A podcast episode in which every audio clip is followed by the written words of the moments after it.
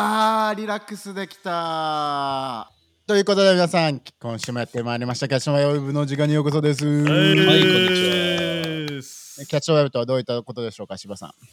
キャッチ・ザ・ウェブとは、あ神様から学びより大きな将来へ進むために励ましを受け取っていこうというチャンネルです。素晴らしいですね。なので今日もね、まさし助け柴の牧師サントリオでやっていきたいと思いますけど、皆さん元気ですか？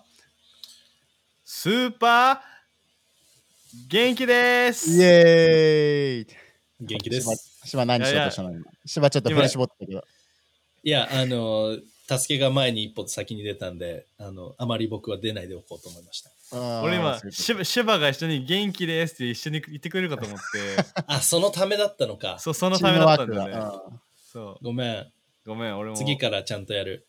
俺もちゃんと,、コミュニケーション取ればよかっうんすごいですね。でももう皆さんも12月もね、徐々に徐々に中盤に差し掛かっているあたりなんですけども、クリスマス、スピードでたすけさんは楽しめてますか？クリスマスに向けて。たクリスマスに向けて。そうですね。もうそろそろこの雰囲気をね感じつつありあのー音楽だったりとかねそういったものでワクワクしておりますいやーいいいいですすね。クリスマスシーズンはやっぱいいよね。なんかその音楽だったり視覚的的にもさ、あのん。ライティングとかがね、街中にあってっていうのでね、しばこれをやっぱ子供も喜ぶんですか？クリスマスシーズンっていうのは。そうだね。街に行って、モールに行って、あの、ツリーを見るモールために行った？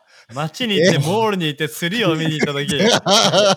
すごいこのいたや。た旅が見える。ー、どういうことですか今？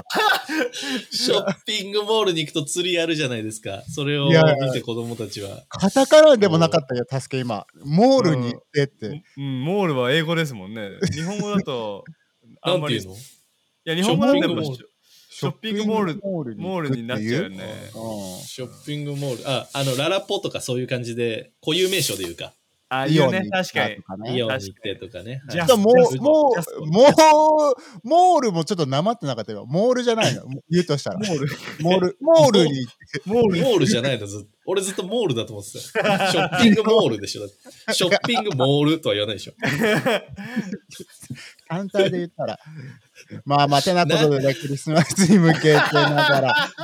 でも、炭酸これ世間的にはもうそろそろさ、は12月って繁忙期っていう感じになるのかな？社会人目線にしたら。まあ、忙しい時期だろうね。うん。うん、忙しい時期っていう、ね、結構周りの人たちはもう仕事が遅くまで終わらないって人も結構いたりするかも、この時期。ああ、確かに。うんあと、芝はなんか記事でよく見たんだけど、結構今年は、あのー忘年会を大規模、大規模でやるところの企業が増えてるって書いてありました。おおあのうんコロナ明けでじゃあ結構今年はみんなでじゃあ久しぶりに集まりましょうかみたいなところも多いのかもしれないね。うんね、だから、うん。母さんとかはあの最近の若者はびっくりすることにあの、はい経験がしたことないから逆に参加したいという声が、そのへー。との交流をしたいという声を聞いて、へー。あの記事に載ってたんだけどどう思いますか？それに関しては。いや、俺はすごくいいんじゃないかなって思うよね。そこでね、うん。いい、いい、今までの古き悪いしものがコロナでなくなり、新しうん。いいい文化として始まるなら、これはいいうん。交流の場なんじゃないかなって思うよね。確かにあの私はなんかもう一つのコメントですね若い人がただで食える飯ほど美味しいものはないということでただだから言ってくれたんです どうでしょう？し正直でよろしいと思うんです。でも、柴田、逆にでもね、30年代とかその上の層の人たちは、あんまり面倒くさいということ気が向かないらしい。うーん、そうなんだ。なんか過去の印象であったりとか、そういうのがあるのかもしれないね。うん、もう仕事じゃなくて家に帰りたいっていう感じらしい。ううんん、なるほどね。柴はもう30あでも代半ばですけど、どうですか？そのメンタリティ的には、まだまだバリバリいろんな人と交流したいっていう感じなのか、そうです家でゆっくりね。休みたい派になってきてるのかって言ったら。先週自分も実は、あの、早いけど、その行ってるジムの忘年会ってい う。ジムって忘年会すんの？そう、僕の行ってるジム。あるね。忘年会、あの、ボクシングジムでね、あの、集まってややってたんだけど、俺は結構ワクワクしながら行ったね。なんか、もっと人と会える、つながれると思って。えージジムの忘年会だとどういうことをするの？ご飯を食べて。え普通になんかジムでやるの？うん、ジムのあの床の上にマット積み上げて、テーブルみたいにして、なんか寿司とか、あのコストコのご飯がいっぱい並んで、えー。そう。で、子供たちはサンドバッグバンバン遊びながら、あ子供も連れてっていいんだ。子供も、そう、うちもだから子供連れてって、すごいいい雰囲気で楽しい時間を持てました。面白い。え、ターさんの昔行ってたキックボクシングジムもあった？忘うん、年会。行ってた。いつも日曜日だったから俺行けなかったんだけど、そう、結構やってんだよね、そういうのね。うんうんううん。だからやっぱそういった感じでみんなお祝いの時期でもあり忙しい時期でもありまた新たな出会いとかつながりがあるシーズンだと思うしやっぱ12月だったらさ先週もやったけど比較的やっぱり今年どうだったかなとかうんいうあの時間を持つと同時にやっぱ12月ってさあの幸せ？幸しわす。します。しわす。ゆく惜しい惜しい師走ってことでやっぱりさたださんこの疲れというのもやっぱりさピークで1年分の疲れがあの溜まってく季節でもあるんじゃないかな。ね、確かにね、それはあるかもしれないよね。まあ仕事してる人なら特にね、あのー今やんなきゃいけないみたいな、えーうんがあって、もう乗り切って年末年始のやっと休みを迎えるって人も多いんじゃないかなって思うよね。いや芝だったらさどういうふうにそこのバランスというかさもちろん芝は、あのもしかしたらライフハウスの中で一番忙しいやめなさい、やめなさい。そんなとことないです。そんなことないです。んでもそういった意識ありますよね印象というかうないです。ん、やっぱり本当に1年をかけて芝はたくさんのことを一生懸命されてるなっていう印象は。ここはもう、りょうやくんにカットしてもらいたいと思います。もう本当にいつも芝を見てて頭が下がらないんですよね下がらない。下がんないかい下がんないかいダブルツッコミだ。頭下がんなかった。一旦。でも芝なりにそのなんかさバランスをするときになんかさ芝のゆっくりする方法とか疲れを取る方法で何かあの霊的じゃない何か実践身体的な？あーありますか？身体的な疲れ取りは、あの、温泉ですね。僕温泉好きなんで、温泉サウナ、あのー週1とかで、あの、11月は行ってたりして。すごい行くね。うん、週1休みの日に、この間、まさしにも連絡したんだけど、木曜日、俺ら休みだけど、木曜日何してるって聞いた理由は、温泉誘ってたの？あれ。いや、温泉誘ってたっていうか、俺温泉行き過ぎてんのかな、これって自分の中に迷いがあって、自分を肯定し、肯定したくて、まさし何してるんだろうなと思って。そう。えー、もしえそれ一人で行ってんでしょ？あ一人で行く、一人で行く温泉いいっすよ。なんで？いろいろ考えることもできるし、結構瞑想っていうか、あの、祈ったりとか、瞑想ってやめてほしいな。祈ったりとか、頭の中すごく整理する。なんか、自分結構何かあると何かしちゃう人なので、もうだから iPhone とか携帯もない状況で、服もない状態よ。ね。服もない状態で、全部脱がないとね。そうそうそう、全部脱がないと温泉って入れないからさ、あの、それで考えるのがすごい好きですね。逆に疲れないの？そのさ、長時間入ってるとさ、あの、うんうんうん体力的にやっぱさ、なんていうの、たまり疲れっていう、たまりな、たまり疲れ疲れたまれ。あの、まあ言うよね。あの、温泉入りすぎたりとか、ササウナで。サウナぶっちゃけね、体力使うと思うからね。あれはねまそあるかもしれないけど。でも、結構リフレッシュっていう意味では、あのうんうん頭のリフレッシュっていう意味ではすごくできてるかもしれない。えー、ターさんはなんかしてることあるの、そういった面で。なんか疲れてるなとかっていう時だったらやっぱあのね自分が普段触れないものに触れに行くっていうのは結構あの、うんリフレッシュされるっていうか例えばト全然カゲとか？トカ電極とか。とか電極とか。うんいやそうだね。そういうのもあの世の中の広さ知れるっていうか世界の広さ知れるっていう一つだ例えば美術館とかなんか博物館とかなんかそういうの行ったりするとああすげえ世の中って広いなとかなんかそういえーった。日常から離れたことをするとあのなんかリフレッシュされることを最近発見した面白い。柴と逆だね。助けおしゃれだよね。うんうん。アート感があるよね、やっぱりね。そういううん芸術的なうん感性が豊かですよそこにねそう最近興味が湧き始めてきたのがあるかな、うんすげえ。やっぱ年齢から来るんですか、澤さん、それは。昔から好きだったな、そういうの。いや昔全然興味なかったんだよねえーだから最近だから年の重ねでそそろそろ土いじら始めるんじゃないかなって思い始めて確かにガーデニング入りそうだね。トカゲどこだろうっつって。トカゲどこだろうっつっておかげだと思ったら人手だったみたいなね。え怖えよ怖えよ庭にいたら海か海かよえでもここの中でやっぱいろんな面で人間だからこそ疲れちゃうって時はあるかもしれないけど千葉ここの中でさやっぱ身体的な疲れと霊的な疲れに違いってあったりするのかな？うんうんうんうんうん。あるんじゃない？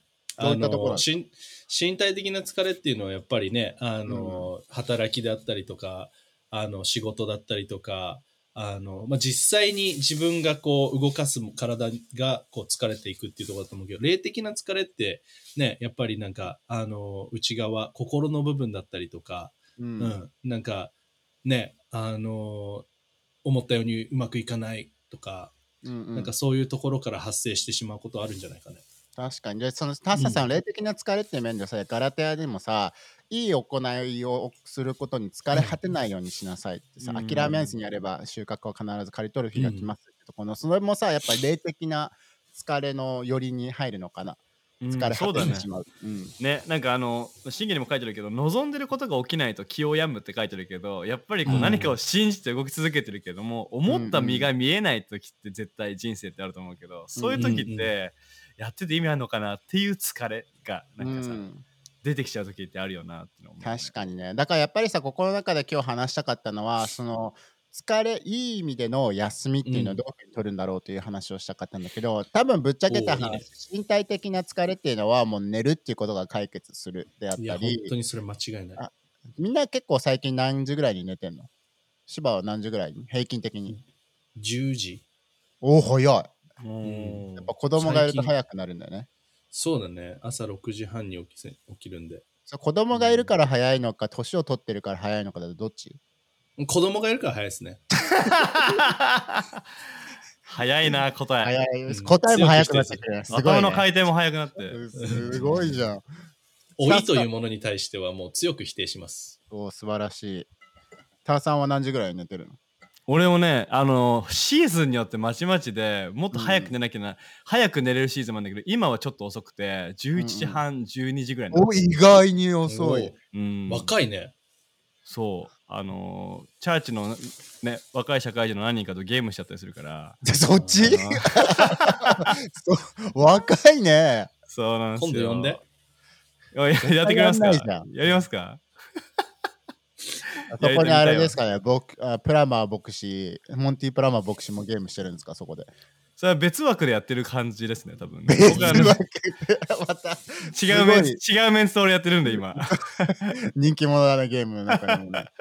まあでもみんなあれだよね、多分さ、その何かをしてるって時に体が疲れるとかさ、それこそやっぱりジムに行って体が疲れるとか、仕事に体が疲れるってこともあるけども、やっぱそういう時はうまく早く休暇を取るとか、早く寝るとかをして、たくさんこの疲れを、身体的な疲れは寝ないと取れないからって、寝てくださいってことですよね、一番のアいやいや、うん。本当にマジでそう思います。今も自分は感じてます本当に。はい。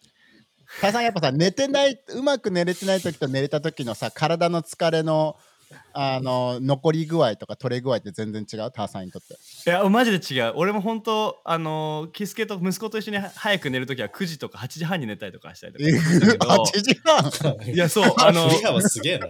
なんかね寝かしつけしながら自分も寝ちゃって朝起きたら朝みたいな。あパターンすごいね。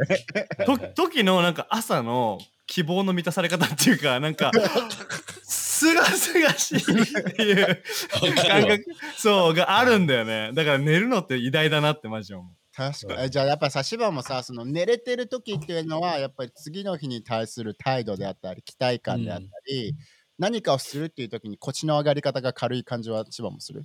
いや絶対ね、睡眠を制するものは人生を制するんじゃないですかね。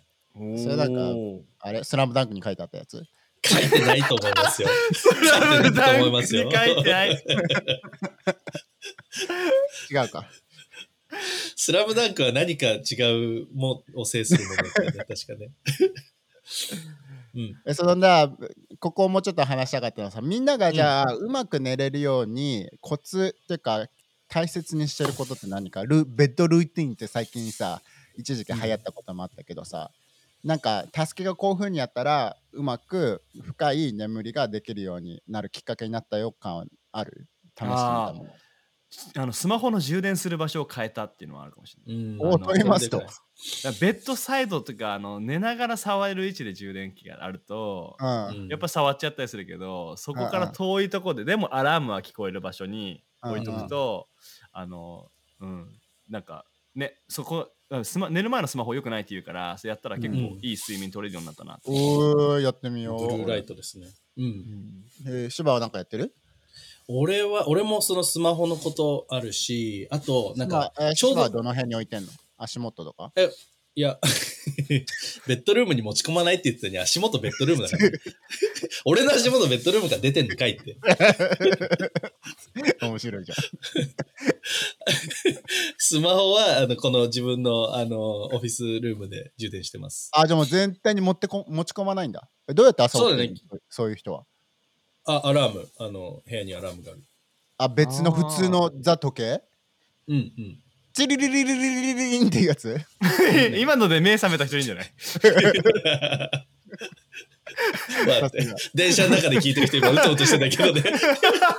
通勤電車の中でうとうとで今目今。のところだけ、なんかあれ、アプリにして、あの、中松にボイスにしてほしい。まさしで起きよまさしの声で起きよう。チリリリリリン。アナログでいいでね、でも。俺でもあの、一個ね、本読んで、あの、学んだのが、人間の読んで睡眠。たね、芝。そうそう。あの、この本めちゃめちゃ良かった。まあ、興味ある人は聞いてください。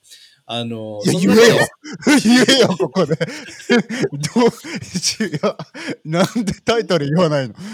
ええっと、最高の脳と体を作る睡眠の技術っていう本があるんだけれども、えー、そうそうそう。まあ、その中で一つ言ってたのが、あの、人間の睡眠のサイクルが90分で一回、こう、浅くなって深くなって浅くなるっていうのがあるんだけれども、それに、それを計算して朝起きたい時間から逆算して寝るようにすると、朝の目覚めがマジスッキリするっていう。へーそう。それ時々、あの、やるんだけど、全然違う起きた時のなんか、あーっていう感覚と、もう、パシーンっていうロッキー状態。ロッキーパシンとしてんの？ロッキー結構、デーゼだってロロッキーあれやってるロッキー知ってる人。そっか。いいね。だからやっぱさ、おのおのやっぱ自分の合うものを、まあなんかさ、お茶を飲むっていう人もいるしさ、あのお風呂に浸かるっていう人もいるかもしれないけど、やっぱり体の疲れを取るために、あの、いい睡眠っていうのがやっぱ必要不可欠だからこそ、まあクリスチャンとはいえ、あのスーパーマンではないのでそういったものをね、うん。あの熟睡をしてほしいっていうのもあるけどじゃあタさんその逆にさなんかその霊的な疲れ疲れ果てたうん。気をちゃう、あ気がめいっちゃうという時もあるかもしれないけど何かそこの中ですなんか6つの理由6つ言うとしたらさ、うん。何かそのさあのタイムアウトをするとか休むとか何かそこを自分を霊的に養わなきゃいけないサインの時の一つって何かあるかな？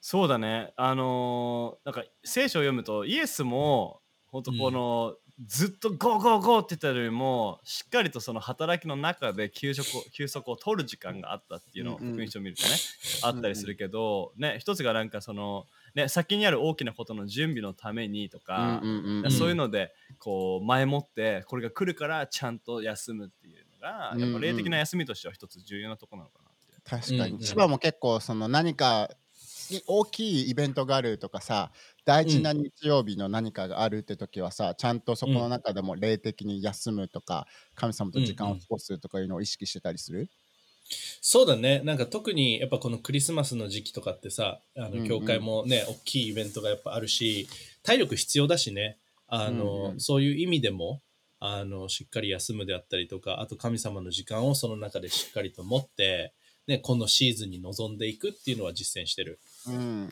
イエスもさ、あのルカの4とかもさその誘惑その洗礼を受けて、ね、砂漠に40日間ねあの霊で導かれていったってそこの前もねちゃんと休息をしたってハさん書いてあるもんね。うん、そうだね。しかもその後に大きな働きがあるから、なんか本当にそうんの前に休んで、ね、ちゃんと向かい向き合ってから進んでったっていうのはすごく重要なヒントがあるなと思うね。ターさんそこ膨らませるとさどういった感じの時だと思うそのリチャージが必要になる時っていうのは。ね、リチャージ必要な時ってやっぱりまずさっきも話したけど身体的な、まあ、疲れがある時はもちろんそうだし、なんか疲れ、なんていうの？本当この疲れる前にもちゃんとその休んで本当この次のためにリチャージしてるっていうのはあの、うんうん。なんかイエスを見てるとやっぱこう、うんうん。うん弟子たちと一緒にあの一緒にここ今は群衆から離れていこうっていう、確かにね。うん。なんかそういうピクチャーがあるからなんかそういうのが本当に重要だなっていうのがある。やっぱりさ、しばそのぐあしイエスもさ、その大勢の前で何かミニストリーをしたとかさ、弟子たちと何かをしてるっていうのは、やっぱさ、もちろん霊的にも何か与えてるからこそ、あのチャージが必要だし身体的にもやっぱいっぱいの人と一緒にさあの、うん。何かイベントをしたりとかねあのプロジェクトを回したりってしたら、ね、両方とも身体的にも霊的にもチャージが必要だからってことだよねここはね。そうだね。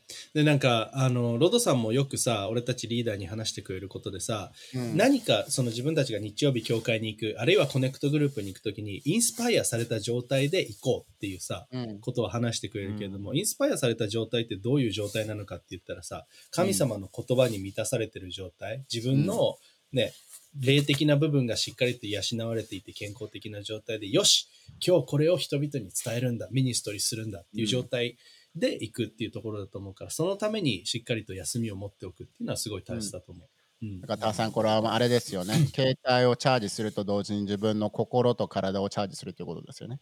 間違いないね。もう1%で頑張んないでくださいってことですね。いけんじゃない、いけんじゃないって思っちゃう時あるもんね。意外と1%すごい生き残ったりするけど、意味わかんないとこゼロになるからね。ペイペイ払う瞬間に切れるから。肝心なところで。今かよって時あるから。でもなんかさ、逆にさ、ターさん言ったらさ、その体的にはやっぱりさ、寝たらとかさ、リチャージ、リフレッシュするのは、温泉に行くとか比較的しやすいものかもしれないけど、やっぱり霊的にめいっちゃって、霊的なチャージがゼロになっちゃった時ってさ、復活させるっていうのはやっぱりさ、逆に大変だよね、ゼロからまた頑頑張ろうっていう風になる時は。いや本当にね、燃え尽き症候群って言い方もあるかもしれないけどもう疲れ果ててしまった、もう、うん。もう嫌だってなってしまったらもうまた戻るのがトラウマに感じちゃったりとかして、うん。戻りづらくなるから、そうなる前に対処するってのは大事だよね。いや素晴らしい。で3つ目からしたらさ多分そこのあのいろんなまた別な疲れになるかもしれないけど何かを失ってしまった家族のメンバーをね亡くしてしまったっていうその悲しみに浸ってる時に乗り越えるためにも、やっぱりいい意味での芝休みっていうのは必要だよね。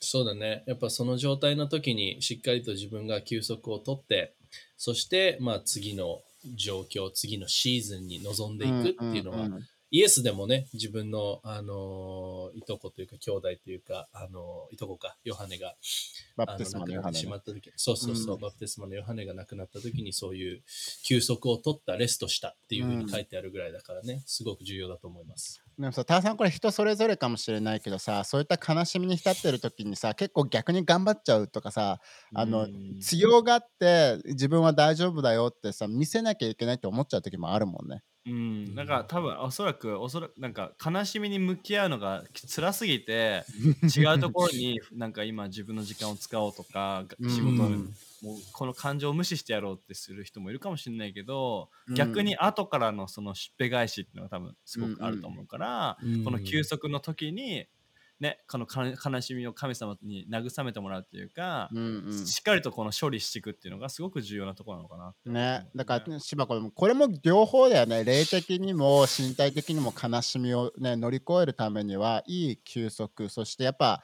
そういう時こそやっぱ神様から言葉をもらって慰めてもらって、あの、このシーズンを乗り越えるってことが大事だよね。そうだね。自分の中でしっかりと次に進んでいくための準備をするっていうかね。うんあので、それで休んで全然 OK だし、うんうんうんむしろ、うん、休んでくださいっていう感じだと思で特にさたださこの悲しみを乗り越えるっていうのはさそういったプロセスを経て、ね、ちょっとずつなのかそれともなんかもう一瞬でバンもういいよ乗り越えたよっしゃ次行くぞっていうんだったらさどうどういうプロセスがあるのかな悲しみに関しては。うん、おそらくね、やっぱ悲しみって、レベルはね、いろいろあると思うけど、やっぱりこう、例えば、愛する人が、えーね、亡くなってしまったとか、天に召されてしまったってことだったら、そううん本当にその、ね、この喪失感っていうか、うんっていうのがあるから、それでね、あ、もう一瞬で終わった、もう大丈夫、気にしない、気にしてないです。っていうのは人間として多分ないと思うんだよね。ない。だからそれも不自然だと思うんだけど、ううん。んうん、でも自然、うん、時間はまあかかるかもしれないけど聖書の中でうん。もこの期間は悲しみなさい、でもその後は前に進みなさいっていうようなところもね、うん。あったりするけど、うん、だからそうしっかりとそのうん。時間を一定数の時間を取って、そこでしっかりと休んで神様の中に過ごして、で正しい時に立ち上がれたらいいんじゃないかなって思う、確かに。ターさんじゃあ今ちょっとクイックにさもしかしたらここの中でも悲しみに浸っている人何かを失っちゃった、なくななくしてしまったっていう人もいるかもしれないからさちょっと10秒ぐらいでクイックに祈ってもらえますかね。はい、えー神様、今、悲しみの中のいいる人のために祈ります、えーあなたがその悲しみを知ってくれてありがとう。そしてその旅の中であなたが共にいてくれることに感謝します。今、うんあなたの慰めと励ましを受け取ります。そして、正しい時に彼が力強く立てるように、今、しっかりと休息を与えてください。うんイエスの名によって。アーメン。最高ですね。だからやっぱ一人でも抱えないでほしいよね。特に悲しみってエリアとか。まあうん全てのエリアかもしれないけど、そのなんか、あの神様とも関係の中かもしれないけども他のね、うん。横のつながりっていう面で信頼できる人に疲れているんだとか、ちょっと今うんオーバーワーク気味なんだとか悲しみの中にあるんだっていうのをね話してみてほしいですよねこれはね。間違いない。で次のやつ結構自分好きなのはさやっぱ多分休むと時間を取るっていうのにちょっと似てるエリアなのかもしれないけどそういえばこの大きい決断の前にはいい面で疲れた中で決断するんじゃなくて、ね、ちゃんとされた中で決断をするっていうのは、結構ここも大事だよね見逃しがちだけど。そうだね。なんか疲れてる状態の中だったりとか、何かがこう常に起こっている中でしてしまう決断って、あのーもしかしたら、なんかね、ちゃんと冷静に考えてみたらこうだったのになって後々なってしまうこともあるかもしれない。からこそ、まあそれが、例えば新しい仕事のオファーが来てるんだけれどもとかさ、新しい何か自分のね、役割、役職とかさ、いろんな、大きい決断っていろいろあると思うんだけど、人生の中での買い物も大きな決断として一つあるかもしれないし。どの靴下履こうかなとかね買おうかなって大きいよね。そうだね。それは本当にでかい。相当靴下に価値を置いてないと、それ。靴下はでかい。靴下でかいんだ。靴下はでかいね。でかいんだ、ね。そう。だから、あのーそう、重要な決断をする前にしっかりと休んで、頭を、なんていうの、リフレッシュさせた状態で挑むっていうのは重要なことだと思う、さんこれさ、イエスもさ12人の弟子を選ぶまあその12人っていうのはやっぱりさこれからの歴史上、ね、将来のあの教会を担っていく存在。そのイエスが天国に行った後も、ね、地上でそれをねあの任されて責任をねみんなに広,、ね、広めていくっていう12人だったかもしれないけどその選ぶ前もイエスもさちょっとみんなから離れてうん祈ってその決断をしたって書いてあるもんね。うん、そうだね。だからさ、思うのがさ、もし12人しかいなかったらもう選ばなくていいじゃん。確かに。イエス、多分 イエスについてた人たくさんいて、その中で素晴らしい人いっぱいいる中で、でも、その中で誰なんだっていうのが時間が必要だったと思うんだよね。だからその祈りっていうので、本当に示された人とか、例えばそのリーダーを選ぶとかね、リーダーの人だったら次のリーダーをどう選ぶかとかっていうのも、なんかすごくやっぱり、あ、じゃあノリで選ぶとかじゃなくて、見た見た目で選ぶとかじゃなくて、なんかこう、うんうん本当に休んで神様の中でしっかり時間を取って決断するっていうのがすごくいいよね。うん、いいね。で、これさ、次のエピソードの時にちょっとどういうふうにリーダーを育てる、選ぶっていうのにもやっぱつながってくるから、ぜひみんなもこのね、次の来週のエピソードっていうのも聞いてほしいんだけど、やっぱりね、何かを選ぶ時、芝この神様から来る平安っていうさ、うん。感情的な決断ではなくて、それこそやっぱ霊的な神様要素が、ね、いっぱい含まれた神様の言葉が詰まった決断っていうのがベストな決断にやっぱつながるよね。そうだね。自分自身もやっぱり何かその選ぶ時だったりとか重要な決断をする前には、ジャーナルで祈り、ね、それ絶対欠かさない。うんで、そこから導かれたものに対して確信を持って決断していくっていうのが、うん自分の中でのプロセス。うんううんん。だからこそやっぱそこを神様に持っていくっていうのはぜひ、あの、してない人してみてほしい。いいですね。うんで、うん3つ目にあるなと思うのは、やっぱ苦難を通っている時やっぱ悲しみもそうだけども、苦難な時のためにっていうさ、ターさん、そのイエスだったらさ、10時間かかる前っていうの時にもさ、あの、ゲッセメネ、な日本語だと何？月ゲッセマネ。うん。だよね。のあそこでみんなで、ねみんなってか、あの何人か、ペテロとヨハネを連れてたんだっけ、あれは。ね、あとヤコブもいたっけな？うん、何かで言ったよね。うんうんで、祈ったってとこもあるけど、やっぱ苦難の時ってやっぱり祈りとか、そのね、タイムアウトは必要だってことだよね。うん、いや、それがなかったら苦難は絶対乗り越えられないと思うから、うんね、すごくやっぱりこう何か今壁にぶつかってると人とかね職場だったりとか学校とかでも難しいっていうあれば 絶対神様の中での休息が不可欠になるよねって思う。ね、うん。時にさやっぱイエスでもそうだったなって芝考えるとさやっぱさ意外に辛いかもしれないとかさやっぱ想像と違うかもしれないさ苦悩、うん。とかさ、うんうん。あの人間の自分たちで言ったらさ自分たちのタイミングで何かがうまくいってない思い通りにいってない時っていうのは、特にやっぱりあの自分で頑張るんじゃなくて神様につながるってことが、ね、イエスから見てもさ学べるとこだよね。そうだね。なんか人生経験の中で言えるのは、自分の力で頑張りすぎちゃってる時って、物事がうまくいかなくなり始めて、自分もどんどん疲れていくっていう、ダブルの。ダブルのなんかスパイラルの中にはまっていってしまうっていうことって、うん。俺もあるし、みんなも経験したことあるかもしれないけど、うん。でもその時に、やっぱり、自分の場合は、ベッドにもう倒れて、横になっ倒れて、うん。そう、もうバタンでも、心からのその叫びの祈りっていうかさ、うん。やっぱその中で神様に休息を求めながら、言葉を求めながら導いていってもらう。ことによって、あ、光が見えたっていうのも自分の経験としてあるからこそ、ううん。これすごくあの苦悩の時の中でのあの神様との時間の持ち方、すごい重要。いいよね。でイエスの祈りも最高だったよね、ターさん。そのやっぱさ、自分の思いじゃ、いや、でもこうやりたくないけど、神様はあなたの思いを、お父さんあなたの思いを成し遂げたいですって祈りもいいよね。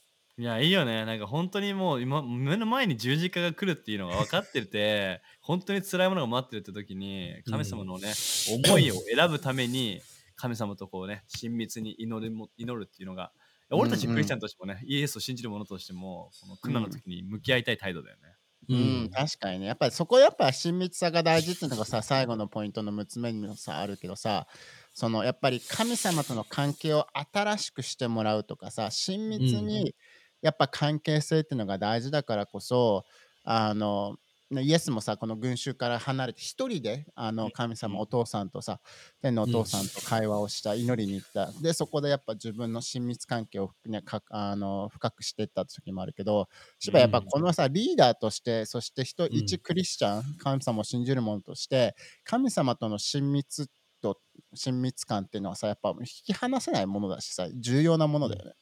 そうだね。まあそれがありきで自分たちがこう正しい決断と人々をリードしていくっていうこと、それができると思う。うん。だからこそやっぱそこを大切にしてほしいと思うし、あとやっぱりその、どこでいつ休むかっていうことも、やっぱり俺たちね、やっぱそこに上手にならないといけないなっていうのを、うんやっぱこれ自分たち学んでてすごい感じた。ただでもこのさ親密度っていうのはやっぱさ一日のその忙しさとかさ仕事が始まってしまうっていう時にさ、うん。結構なんかみんなルーティンから外れちゃうっていうかさ忘れがちな一つの要素でもあるんじゃないかなここって。うんね、朝イレギュラーなことがあったりとかさ、なんかようん。予期せぬことがあったら、いつも朝電車で電話、あの、ね、ジャーナルができてるのに今日は違うとこに行かなきゃいけなかったからとか、うん。ねルーティン外れちゃったりするかもしれないけど、ね、まあそのルーティンはね、また戻ってこればいいかもしれないけど、その日、絶対にどこかでね、あの神様との時間を見つけて、うん。そして見つけた時に絶対にまたリフレッシュされるっていうのはあるから、うんうん。ルーティンを持ちつつ、でも外れたとしても、そこにいつも戻ってくるっていうのは重要かなと。う。ん、だしさ柴さこの自分も個人的にここすごくさ最近語られててやっぱネクストレベルにどんどん行くためには、やっぱり自分の力じゃなくて神様の力とともにやらなきゃいけないからこそそこの親密さ神様との関係っていうのがどんどん深くなり続けながら信仰深くならなきゃいけないところだけど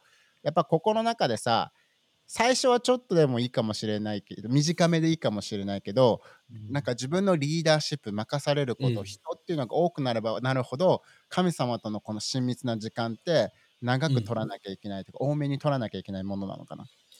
うん、なんか、取らなきゃいけないかどうかって言われたら、別に、あの、その、なんていうの、しなきゃいけないものではないと思うけれども、でも、することによって得られる、その神様への信頼の強さ、まあ、信仰だったりとかっていうのは、絶対に大きくなると思うし、あとやっぱりうん。自分自身が、ね、負ってる責任、リーダーシップっていうものがね、高くなっていけばいくほど、ね、うん。き祈る人の数ももしかしたら増えるかもしれないし、うん。ね、自分自身が、こう、なんていうの、アドバイスしたいと思う人ね、その言葉も増えるかもしれないし、うんうん。だからそういう中で知恵が必要になるとか、うんうん。うん、今この状況の中でどういうふうにサポートしてあげたらいいんだろうっていうのが、やっぱり必要になってくるのは必然的なものだと思うからこそ、うんその中で神様との時間が増えていくっていうのは、なんていうか増やした方がいいというかね、は、あのもしかしたらあるかもしれない。うんなんか増やさなきゃいけないっていうよりかはね。いけない、マストではないけど、でも、ネセサリーってことですよね。うんいや、必必要ね要必要にはなるよね。必要にななってくると思う。うん母さんもそれやっぱなんかさ自分の成長をね今振り返った時にやっぱそこの中でやっぱそういった瞬間っていうか、うんももっとそこの親密度が必要性というのをはっと気づかされた瞬間っていうのは結構いっぱいあった？うん、やっぱあるね。あのー、本当親密さっていうのは、ある1年の年のテーマが親密さっていうテーマの年があったんだけども、うん。本当にやっぱそれくらい神様。だからヨハネの15章でも私を離れたら何もできないっていうふうにあるけども 何もできないって飯を食えないとか仕事ができないってことよりも本当に意味のあることはできないっていう本当の意味で神様の呼んでることができないっていうところだと思うんだけど、うんうなんか例えばなんか Wi-Fi と LAN ケーブルの違いでさ、なんか Wi-Fi どこにいてもつながるけどさ、もう切れちゃったりとかするし、不安定だったりとかするけど、うん。LAN ケーブルってもうつながってる時って、いつもなんかダウンロードも早いし、アップロードも早いし、ね、うん。インターネットも早いしっていうのがあると思うけど、それくらい神様との関係が強ければ、親密さがあるならば、過ごす時間が多いならば、その分、自分かを通して流れるものがあるなっていうのを俺も体験してて、そう。う。ん。だからそこがね、あのそこを一回味わえば、絶対そこが自分の戻ってくる場所になるなと思う。ね、うん。確かに。すごい。それがやっぱりやっぱライフハウスとしても個人的にもそうだけどやっぱ大きいことをね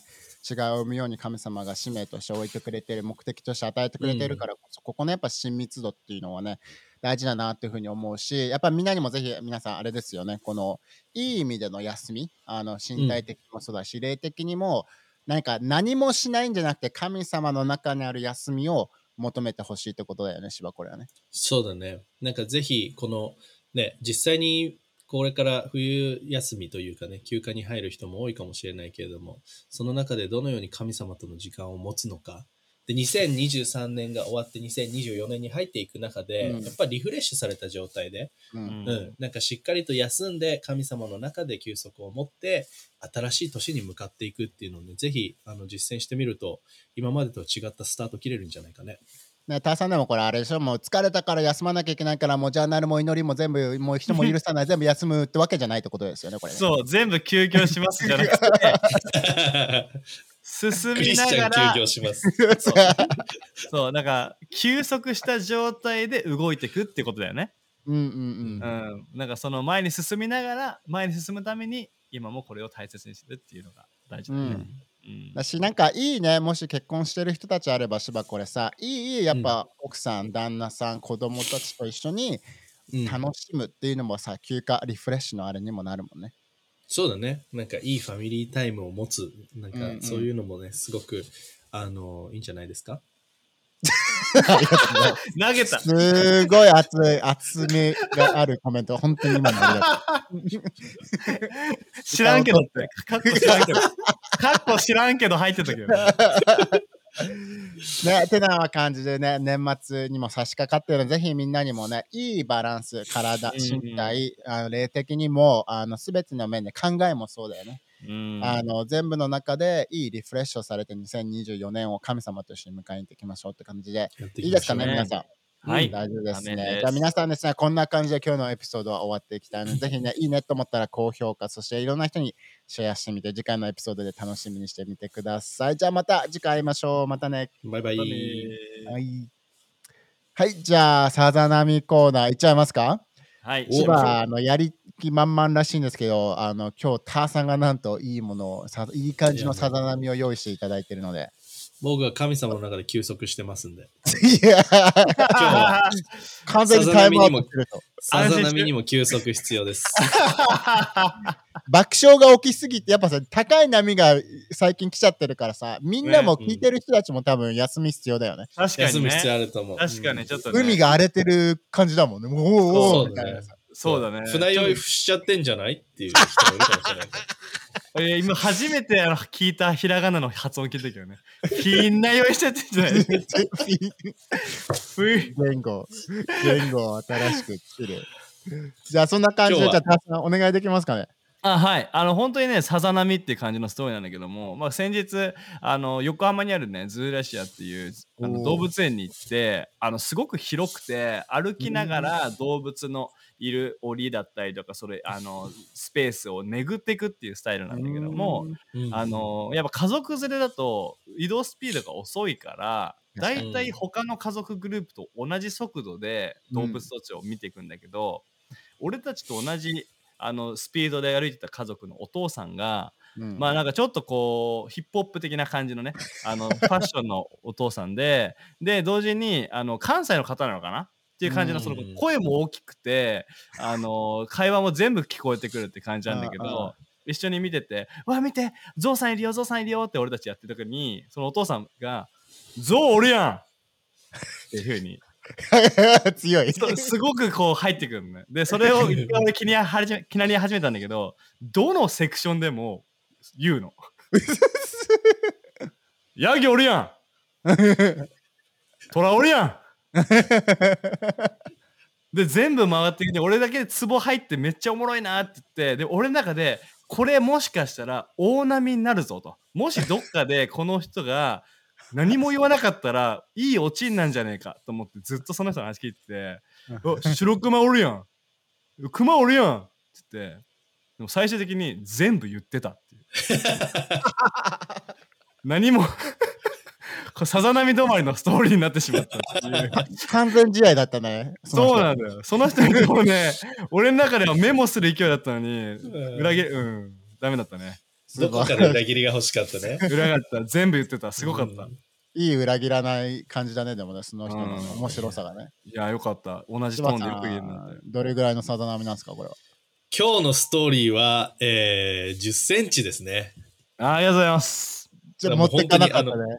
すごかったね。自分で持ってかないでちゃんと評価したの褒めたい、石場に。いや、もう僕僕の時間じゃないので、ここは。成長してるね。ありがとうございます。はい。てな感じで皆さん次回のエピソードもあ楽しみにしててください。またねあ。りがとう。バイバイ。バイバイ